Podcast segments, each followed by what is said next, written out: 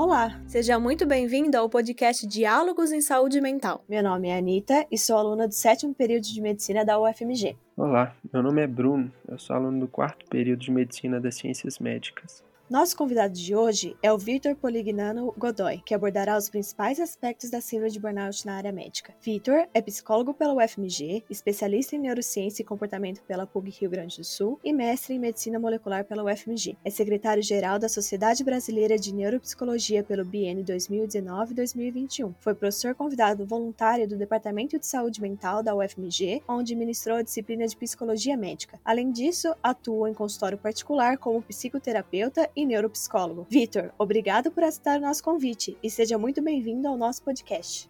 Obrigado.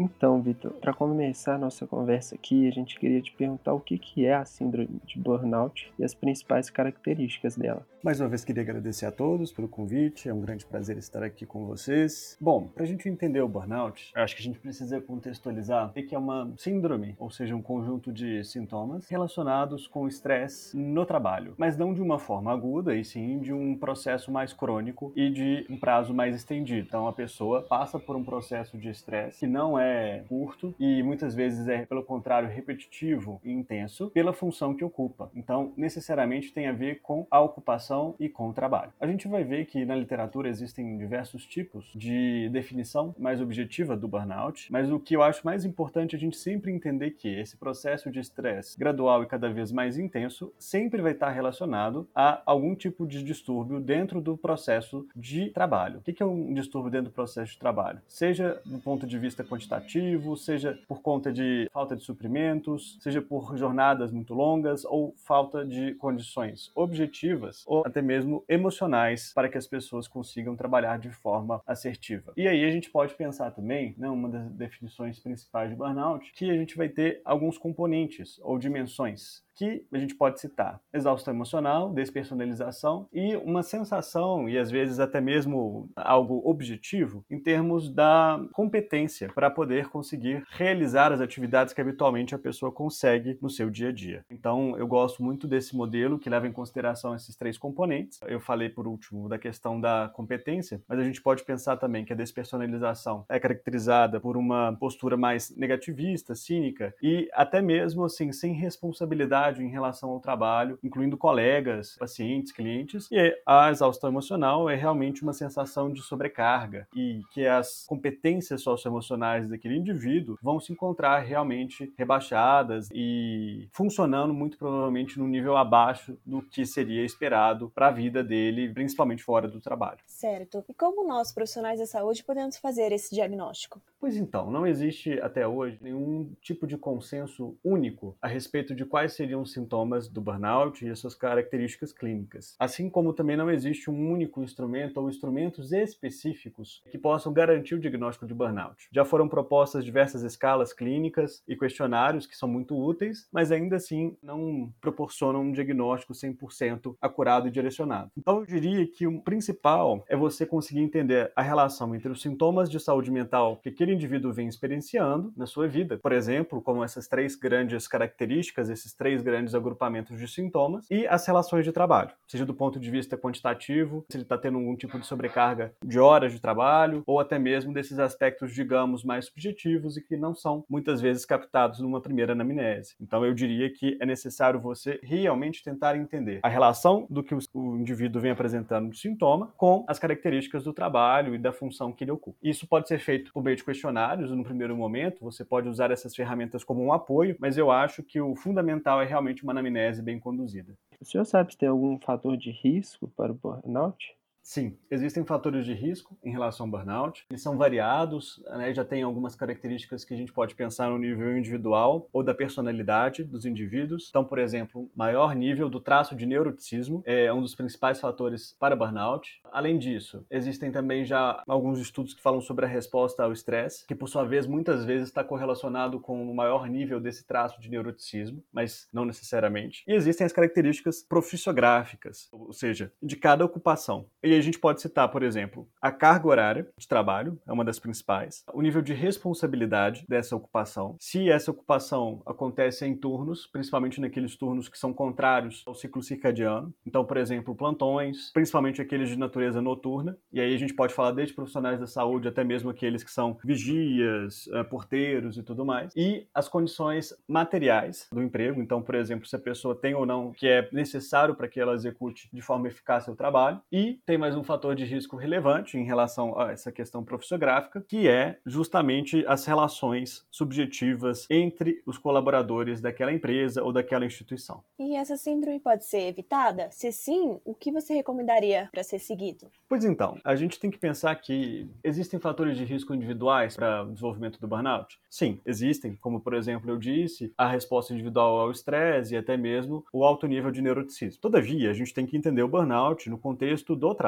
A gente não consegue perceber diagnosticar e intervir sobre o burnout se a gente tirar isso do contexto laboral. Então, quando a gente fala de é possível evitar, sim, é possível evitar. Como? Se investindo principalmente no ambiente de trabalho e nas características laborais de cada profissão. Né? Então, vamos pensar no contexto das profissões aí da saúde de forma mais ampla. A gente deveria ter jornadas de trabalho mais amigáveis, acesso aos insumos necessários para uma prestação de serviço adequada, mais do que também só uma quantidade de horas trabalhadas que sejam é, razoáveis. A gente gente deveria pensar também em pausas durante essa jornada e também que a pessoa pode trabalhar seis horas, mas atendendo uma grande quantidade de pacientes. Né? Isso também não é o ideal. Uma postura colaborativa e não competitiva, no sentido destrutivo, entre os parceiros que trabalham naquela mesma instituição ou organização. Além disso, uma responsabilidade por parte da administração central, né, dos gestores e administradores daquela empresa ou organização, para que possam garantir realmente um ambiente de trabalho saudável, criando às vezes grupos de apoio, grupos em que os funcionários têm uma maior horizontalidade para poder discutir questões que vêm acontecendo ali naquele ambiente de trabalho e que as suas demandas sejam levadas a sério para aqueles que tomam as decisões de fato. Né? Então, eu penso que o burnout tem que ser investido principalmente nessa questão social e trabalhista, no sentido da organização, e não visto só do ponto de vista individual. Por isso que essas ações que visam a organização como um todo são muito mais efetivas na prevenção do burnout do que se a gente olha olha para o nível individual.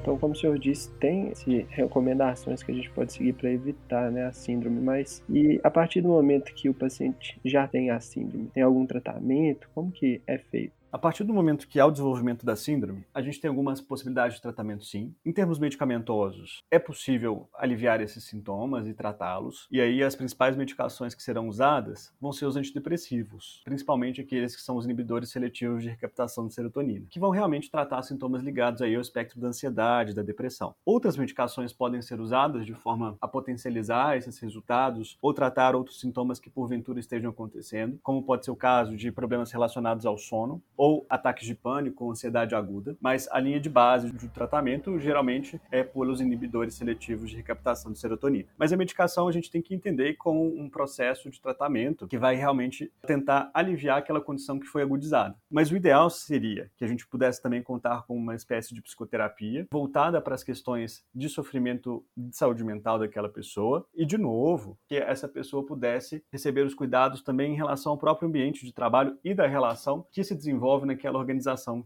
que ele presta serviços. Eu sei que isso no Brasil talvez seja um tanto quanto utópico, né? Mas a gente está falando aqui, né, num podcast das nossas preocupações do que a ciência indica. Então, eu sou obrigado a defender essa ideia que tratamento não seja só feito no nível individual, por meio de medicações da psicoterapia, embora sejam ambas extremamente eficazes, mas também que a organização possa se implicar nesse tratamento, tentando entender o que é que levou ao afastamento e adoecimento daquela pessoa. E, se possível, diminuindo, mitigando, resolvendo a, aqueles fatores dentro do ambiente de trabalho. Então, eu penso que, a partir do momento que o burnout está em operação, que ele já foi desencadeado, a gente poderia ter a estratégia individual, pautada seja por medicação, seja por psicoterapia, terapia ou ambas as ferramentas e também no nível da organização, tentando entender quais foram os motivos de sofrimento, desencadeadores e, consequentemente, uma intervenção no nível organizacional. E como nós podemos diferenciar o burnout de um estresse ou de um cansaço comum? Pois é, o burnout, como eu disse no início, ele é um processo de exposição ao estresse ligado ao trabalho por um período de tempo relativamente prolongado e intenso. O estresse, digamos, considerado normativo, vai gerar reações parecidas nas fases iniciais do burnout, só que quando o burnout já está de fato instalado, ele gera essas características bastante específicas da exaustão emocional, que é realmente essa sensação de sobrecarga e que a pessoa realmente se sente sugada e sem nenhuma energia em relação ao trabalho, uma postura às vezes cínica ou completamente afastada das outras pessoas e das suas próprias responsabilidades, e esse senso de que o desempenho caiu muito. Já no estresse normal ou normativo, a gente até pode ter essa sensação de sobrecarga e tudo, mas essa questão principalmente da responsabilidade permanece realmente funcionando num nível bastante razoável, enquanto a sensação de cumprimento das atividades também pode ter alguma afetação, mas no nível leve. Então, as pessoas, quando estão estressadas, se sentem sobrecarregadas, podem realmente reduzir seu desempenho, mas não se sentem desobrigadas em relação a colegas, pacientes, clientes, enfim. Isso, para mim, eu acho que é um dos principais pontos em relação ao burnout. Sem contar que, como eu disse para vocês, como esse processo é mais crônico e intenso do que no estresse normal, quando todos esses sintomas são mais fortes e já causam prejuízo e ou sofrimento significativo, a gente pode pensar no burnout. Em relação o estresse é isso. Em relação ao cansaço, se a gente for pensar, ele vai ser mais brando do que o estresse, que por sua vez é seguido do burnout. Então, o cansaço vai levar geralmente o que? Essa sensação de sobrecarga, mas não vai levar à perda da responsabilidade e a questão da, do cumprimento de objetivos talvez seja a dimensão principal reduzida quando a gente está cansado. Então, no estresse, talvez a sensação de sobrecarga ela é mais elevada, no cansaço, a sensação de redução dos objetivos cumpridos é mais elevada, e no burnout, todas essas três dimensões ficam realmente mais elevadas. Então, eu faria essa diferenciação talvez por dimensão de sintoma e de acometimentos. Eu acho que isso é útil, é realmente didático, isso a gente tem que pensar que estamos em busca de evidência ainda para essas diferenciações e tudo mais, mas eu acho que do ponto de vista prático é útil para a gente conseguir pensar um pouquinho nisso num ponto de vista prático de exercício. Entendi. Então, a síndrome tem um impacto muito grande na vida das pessoas. Queria saber especificamente na vida do profissional da saúde o impacto do burnout. Pois então, a classe né, dos profissionais da saúde é uma das mais atingidas em todos os estudos epidemiológicos realizados ao longo dos últimos 30, 40 anos. Tanto que os primeiros relatos de burnout, de fato, com esse termo mais moderno, acontecem no meio da década de 70 e sempre os profissionais da saúde foram, enquanto categoria, mais, uma das mais prevalentes. Por que, que isso acontece? Por diversas razões. Então a gente pode pensar a pressão que todos os profissionais da saúde passam nas suas, nos seus cotidianos de trabalho, a gente pode pensar na tendência de aumento da, da carga horária, da perda realmente aí de insumos ou de instrumentos qualificados para que prestem assistência adequada aos pacientes, além de uma cobrança genérica e cada vez mais ampla pelos sistemas que fazem os pagamentos, que, que remuneram esses profissionais. Então, tudo isso acaba gerando uma pressão significativa que tem uma tendência de gerar um estresse crônico. E esse profissional sendo exposto realmente vai, enfim, se sensibilizando e tornando tornando-se mais provável de desenvolver burnout. E qual o impacto do burnout na vida dos profissionais da saúde? É gigantesco, porque se a gente pensar que o profissional da saúde que é impactado com burnout pode, e muitas vezes de fato é afastado da sua função, ele vai sair da ocupação que ele estava exercendo. Isso pode desestruturar todo um sistema de saúde a nível local e às vezes num nível mais amplo, o que pode, por consequência, afetar o atendimento a uma série de indivíduos. Então, eu estou pensando primeiro no nível social. Fora isso, no no nível individual, muitas vezes o profissional da saúde é o último a reconhecer que está doente, ou o último a reconhecer que precisa ser afastado ou que está passando por um burnout. a gente sabe que muitas vezes os profissionais da saúde tendem a ter uma postura mais forte ou, entre aspas, eu não adoeço. Tudo isso pode gerar consequências muito graves, porque se protela o início de tratamentos ou de intervenções que poderiam ser efetivas em reduzir esse sofrimento mental. Então, eu acho que a gente tem a dimensão social, essa dimensão individual talvez que seja protelamento de busca por ajuda. E todo indivíduo, e aí não importa se ele é profissional da saúde ou não, que é afetado pelo burnout, vai ter realmente um processo de sofrimento significativo, pode inclusive desenvolver comorbidades psiquiátricas ou não, e realmente se sentir com desesperança, com pouca chance de recuperação num curto espaço de tempo e também ser permeado às vezes por pensamentos de inutilidade ou fraqueza. Embora tudo isso sejam crenças de certa forma distorcidas, né, que aparecem em função da resposta realmente psicológica ao burnout.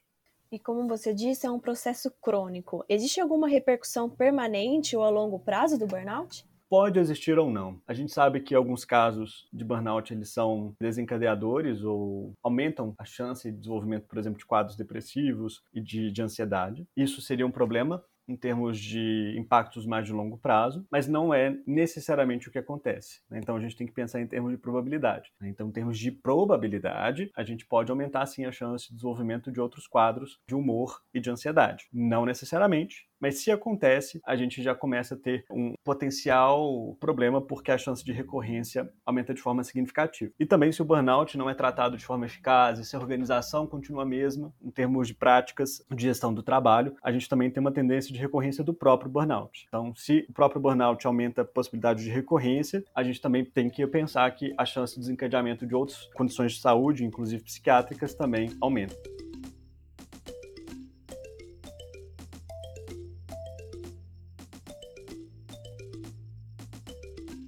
E dentro da área médica, o senhor sabe se tem algumas especialidades que têm uma tendência maior a apresentar essa síndrome? Tem sim, tem alguns estudos nesse sentido que apontam para diferenças dentro da área médica especificamente. E a gente pode pensar, por exemplo, aquelas é, especialidades que atuam em hospitais, principalmente os serviços de urgência e emergência, tendem a apresentar maior probabilidade de desenvolvimento de burnout. Então, as áreas uh, clínicas, cirúrgicas, são as mais propensas nesse sentido. E aquelas que atuam em consultório e de forma em que o profissional tem maior autonomia na autogestão, eles tendem a ter um pouco menos de chance de desenvolvimento de burnout. Então tudo depende aí da inserção desse profissional nas instituições ou nas organizações. Então quanto mais o residente ou já o profissional especialista trabalha em hospitais ou organizações prestam serviço de urgência e emergência, maior seria a chance de desenvolver o burnout e, em tese, aqueles que trabalham em consultório fazendo autogestão de agenda e tudo mais, teriam menor chance de desenvolvimento de burnout. Mas isso, obviamente, né, em linhas gerais e devendo se guardar sempre as devidas proporções, lembrando que isso é em termos estatísticos, né? o que não significa necessariamente que o indivíduo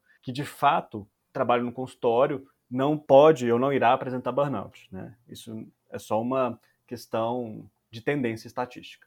Sim. E Vitor, para finalizar a nossa discussão, na sua opinião, por que é tão importante discutir e abordar a síndrome de burnout na área médica?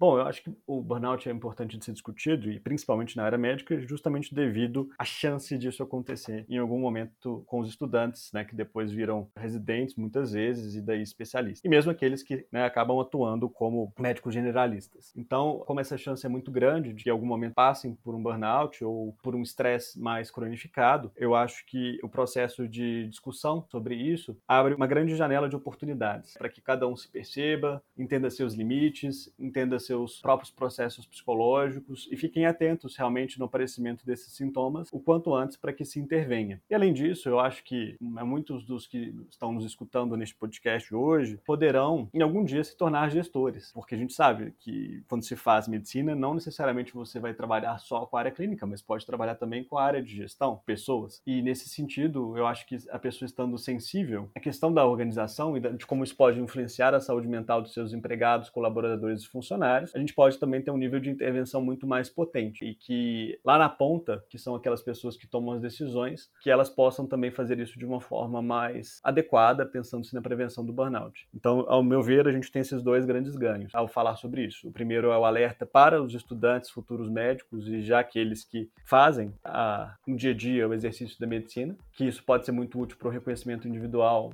promoção da saúde e para aqueles que já estão na área de gestão ou que vão se tornar administradores com essa função né, dentro da medicina e que vão poder realmente promover dentro de suas organizações uma postura mais eficaz e humanizada.